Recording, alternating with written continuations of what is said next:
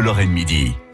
De toutes les duchesses de Lorraine, nous nous arrêtons, Jérôme, aujourd'hui sur une duchesse du XIVe siècle euh, qui s'appelle Élisabeth d'Autriche. Pourtant pas un nom euh, lorrain. Mhm. Euh, Élisabeth d'Autriche, qui est restée dans les mémoires parce que ce fut la mère d'un duc célèbre, qui était le seul à porter ce prénom d'ailleurs. Oui, euh, Raoul, premier et dernier. Ouais, Raoul le Vaillant en plus. Ah, le vaillant. On, on est typique euh, dans le, vous savez le le le, le, le roi chevalier, enfin le, le le gars vraiment qui correspond à dans ma tête, moi en tout cas, c'est Jean Marais dans les films de KPDP euh, Ah, Moyen Âge avec le truc moule, euh, tu vois bien. Ah oui, D'ailleurs, à l'époque, ils en rajoutaient. Vous savez qu'il y a eu une période au Moyen Âge, genre surtout euh, euh, à cette époque-là, ils en rajoutaient un peu au niveau des, tu vois bien. au niveau des parties. Oui, parce qu'il fallait. Alors, il y avait deux raisons. D'abord, la première, c'était qu'il fallait que le duc en ait, hein, et puis la deuxième, c'est que, euh, euh, en gros, c'était pas toujours très confortable l'armure. Ils étaient molletonnés de partout, Ah oui. hein, parce que bon, euh, vous comprenez, euh, porter 20 kilos de quincaillerie sur le dos, c'était quand même pas très Donc confort. il fallait que l'homme en ait. Euh, Est-ce qu'il fallait que la femme en ait en haut? Euh, Est-ce que les femmes se rembourraient aussi non, en haut? euh, je pense que, alors là, je ne suis pas une femme, mais pour en connaître quelques-unes, Non, je mais pense vous n'avez de- pas vécu au Moyen Âge non plus. Non, mais je pense que de toute éternité, il y en a deux, trois qu'on rembou- qu'on rembourré. Ah, d'accord. Bah oui. Euh, euh, il y en a deux, trois euh, qu'on rajoutait pardon, du, euh. Alors, euh, ceci dit, la période où on les, alors c'est une période où c'est vrai qu'on peut parfois, euh, comment dirais-je, on porte des tenues qui parfois les rehaussent. Alors c'est pas encore le, vous savez, le corset. Ouais. Hein, on en On est, est au encore 14e loin, euh, siècle, ouais, hein. on est au 14e siècle. Mais alors, il y a, il y a d'ailleurs à l'époque, euh, euh, il y a quand même pas mal de scandales au niveau des tenues euh, des femmes, parce que c'est vrai que euh, elles mettent des choses un peu moulantes. Euh, même si c'est des robes Et longues, donc hein. Euh, elles ont aussi des grandes manches. C'est la- l'époque, vous savez, des, des grandes manches qui Ouais. traînent. Pas pratique pour Euh, faire la vaisselle. et alors des haines.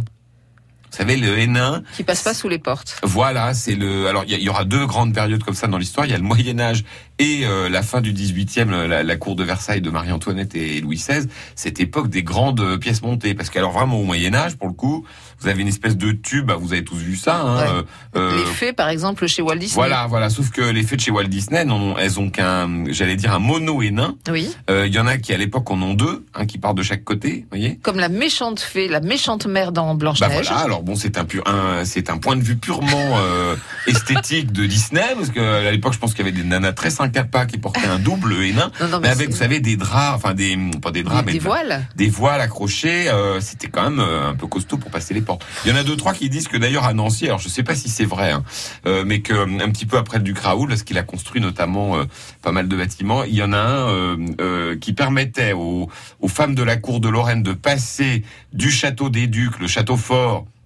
Euh, à une église euh, via une galerie en bois pour pas qu'on se qu'on leur balance de caillasses ou de trucs euh, pour se foutre d'elle. Alors je suis pas sûr que ce soit vrai. Enfin tout ça pour dire que ça provoquait pas mal euh, les tenues. Alors revenons à Elisabeth euh, qui Elisabeth d'Autriche, mère de Raoul. voilà, qui est la maman de Raoul. Alors elle, elle a fait la régence de son fils, puisque rappelons que le père de Raoul, il est mort quand même euh, quand Raoul n'avait que 9 ans. Hein. Donc euh, du coup, elle a un peu géré le business. Elle a fait un peu comme elle a pu. Elle s'en est plutôt bien sortie. Elle est morte assez vieille, hein, euh, 67 ans à l'époque, c'est plutôt pas mal. Euh, euh, euh, elle a, elle a en plus donné une espèce de, de comment dirais-je, de couleur un peu importante à la cour de Lorraine, parce que c'est quand même une euh, une femme d'Autriche, donc euh, on commence un petit peu à les les les, les Autriches ont déjà comment une famille qui commence à être importante. Elle était fille de Habsbourg. Ouais, donc euh, elle a le, fa- le fameux menton. Vous savez, je vous en reparlerai à la limite demain. On le voit bien sur la photo. Alors moi j'ai une photo, j'ai un portrait C'est-à-dire, ils d'elle. avaient le menton en avant Et- ou pas de menton?